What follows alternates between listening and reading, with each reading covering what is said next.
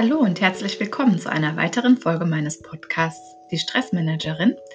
Mein Name ist Stefanie Schaffner, ich bin zertifizierte Trainerin für Stressmanagement und Coach für Burnout-Prävention und ich freue mich sehr, dass du heute wieder dabei bist.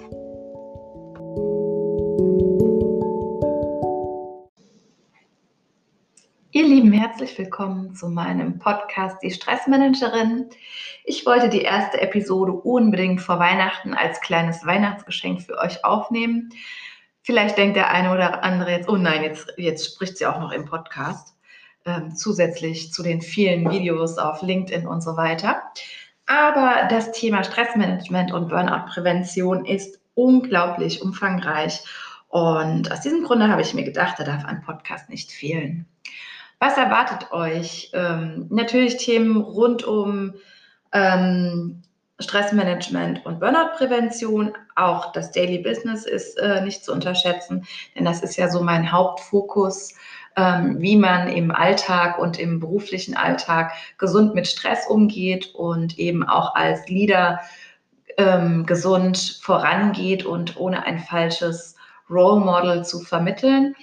Und ich werde mir auch regelmäßig interessante Gäste hierzu einladen in diesen Podcast und freue mich auf spannende Themen mit euch. Ähm, vielleicht so als, als Episodenauftakt ähm, für manche, die mich noch nicht so sehr kennen. Wer bin ich? Was tue ich? Mein Name ist Stefanie Schaffner. Ähm, ich war viele Jahre im internationalen Firmen tätig habe einen betriebswirtschaftlichen Background und ähm, war zuletzt in, in internationalen Softwarefirmen als Head of New Business tätig. Was mich in den letzten Jahren so ein bisschen ähm, nachdenklich gemacht hat, war, ich habe sehr, sehr viele Menschen in meinem beruflichen Umfeld in ein sogenanntes Burnout-Rennen sehen und habe sehr viel im Kollegenkreis mitbekommen, dass Personen längere Zeit ausgefallen sind.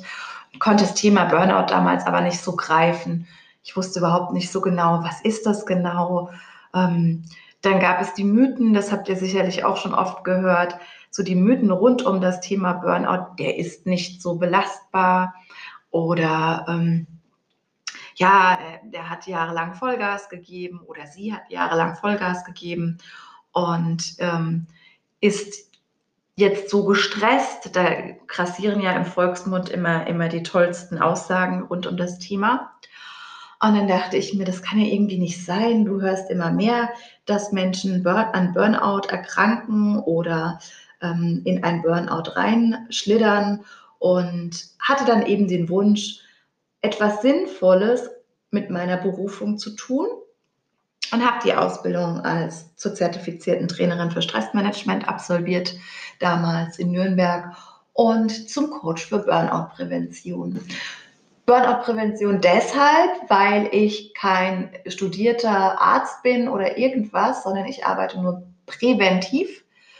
Das heißt, ähm, bis zu einer ähm, Stufe von sieben. Wir kommen dann in den nächsten Podcast-Folgen auch nochmal zur Klassifizierung. Was bedeutet überhaupt ein Burnout? Was steckt dahinter? Ähm, bis zu einer, einer Stufe sieben nach Freudenberger und Morse lässt sich präventiv sehr gut ähm, arbeiten und ein Burnout verhindern. Und ähm, danach ist es sehr, sehr schwierig, präventiv zu arbeiten. Und das soll dann auch wirklich nur in ärztliche Behandlung und ähm, es ist sehr, sehr schwierig, da, da präventiv vorzugehen. Ähm, was bei Stressmanagement und der Burnout-Prävention eine enorme Rolle spielt, ist unsere innere Einstellung. Ähm, die Dinge, wie wir Dinge, wie wir Situationen betrachten, hat einen enormen Einfluss darauf, wie wir eben mit stressigen Situationen umgehen. Wir kommen in den ersten Folgen auch nochmal zur Definition, was ist Stress überhaupt, ähm, was passiert da in unserem Körper und ähm, was passiert da biochemisch auch in unserem Körper. Also man hört auch also ganz oft diese, diese Mythen und Vorurteile, Burnout ist nur Psyche. Nein, ein Burnout-Prozess ist tatsächlich auch ein biochemischer Prozess und da passieren eben Dinge im Körper und da gehen wir in den nächsten Folgen nochmal genauer drauf ein. Ähm, ein ganz einfaches Beispiel dafür ist ähm, zum Beispiel Mitarbeiter A arbeitet in einem Unternehmen und Mitarbeiter B ebenfalls, sind beide in der gleichen Abteilung und erhalten eine Eskalationsnachricht. Mitarbeiter A reagiert darauf folgendermaßen und arbeitet seinen ähm, Plan ab, der bei Eskalationsstufen eingehalten wird und geht Schritt für Schritt vor und bewahrt Ruhe und behält die Nerven, während Mitarbeiter B völlig überfordert ist und komplett aus dem Konzept und ähm, quasi wie handlungsunfähig wird. Es wird ihm heiß, er weiß nicht mehr, mit was er zuerst beginnen soll. Und eigentlich hat er, hat er für diese Situation jetzt gar keine Lösung.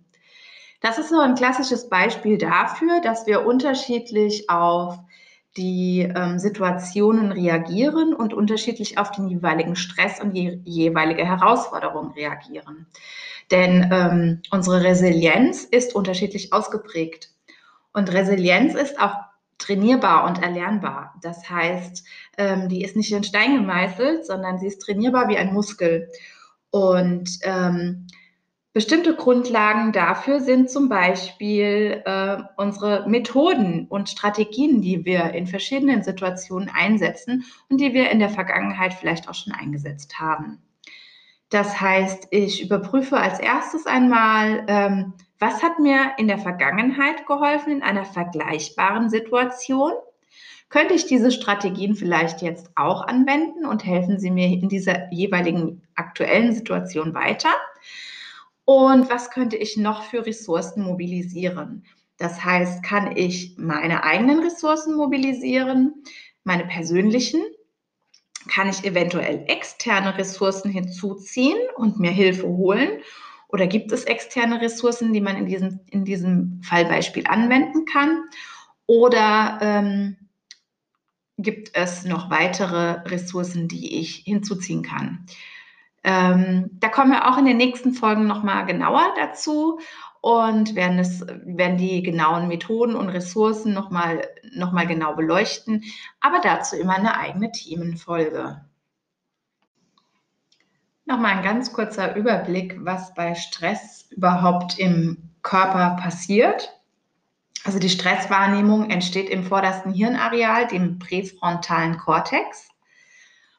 Und ähm, der Frontallappen verarbeitet permanent Milliarden von Informationen und filtert relevante Daten. Erst das ermöglicht uns rationales Handeln.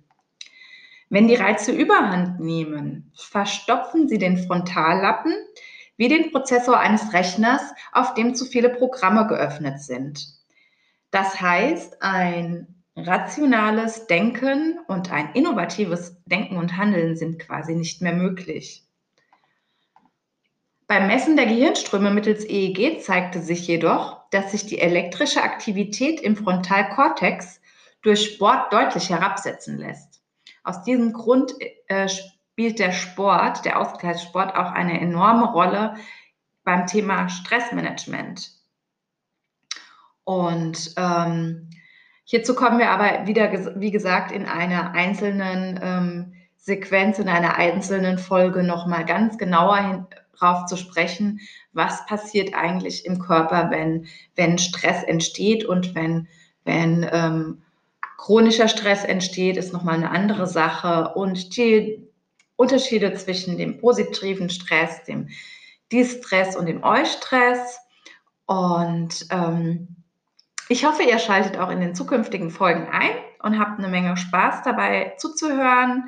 Und ich freue mich auf euch. Bis bald.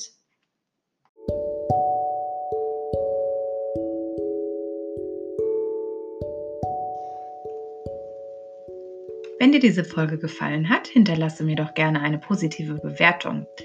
Für mehr Infos besuche meine Website www.diestressmanagerin.com oder vernetze dich sehr gerne auf den sozialen Medien wie LinkedIn, Instagram oder Facebook mit mir. Ich freue mich, wenn du beim nächsten Mal wieder einschaltest.